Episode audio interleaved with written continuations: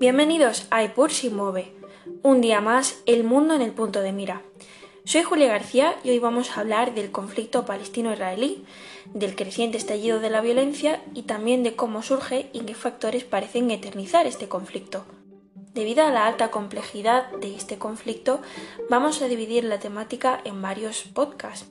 Hoy hablaremos del contexto, y es que los 11 días de duras ofensivas entre Hamas y las Fuerzas Armadas israelíes, que se cobraron la muerte de 77 niños en Gaza y dos en Israel por el lanzamiento de misiles con un total de 250 muertes, tienen que ver sobre la historia sobre este territorio.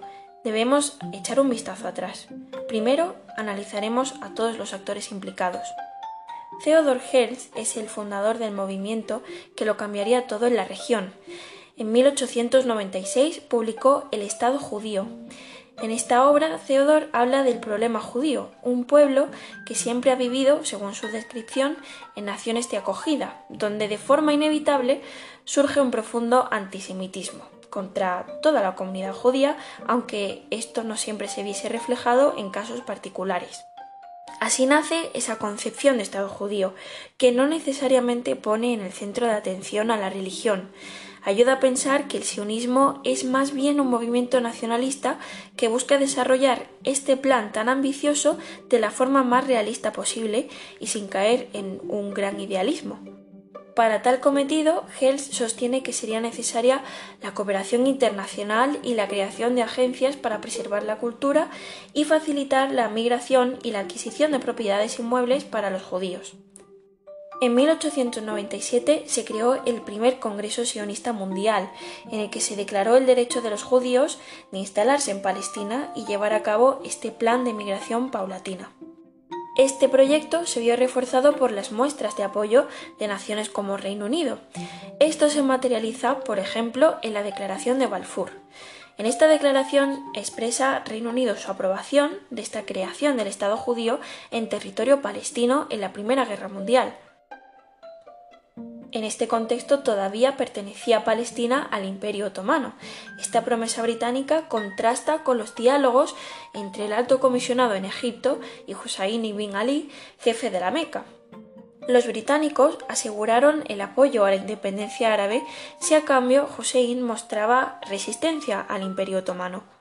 Tras la finalización de la Primera Guerra Mundial, el acuerdo secreto que mantenían Francia y Gran Bretaña sobre el reparto de la región, tras la disolución del Imperio Otomano, tomó forma en el Pacto Sykes-Picot. Se repartió a los británicos el control de las áreas de la línea de la costa del Mediterráneo, Jordania y el sur de Irak, y los franceses obtuvieron el control del sureste de Turquía, el norte de Irak, Siria y Líbano.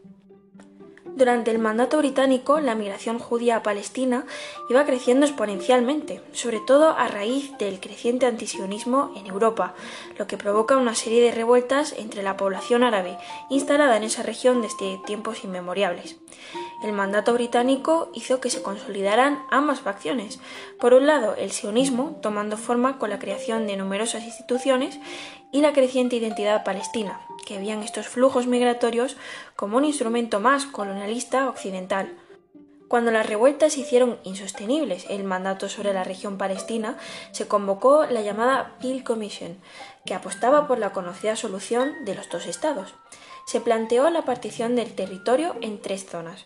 Por un lado, el Estado judío, que comprendería el 20% del territorio.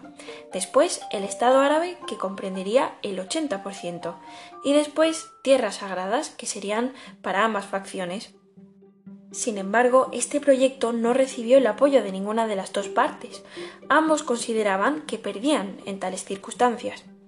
En el contexto de la Segunda Guerra Mundial, Reino Unido necesita el apoyo de ambas facciones, por lo que recurre al llamado White Paper en 1939, donde se trata de negociar el establecimiento de un Estado judío, pero limitando la migración.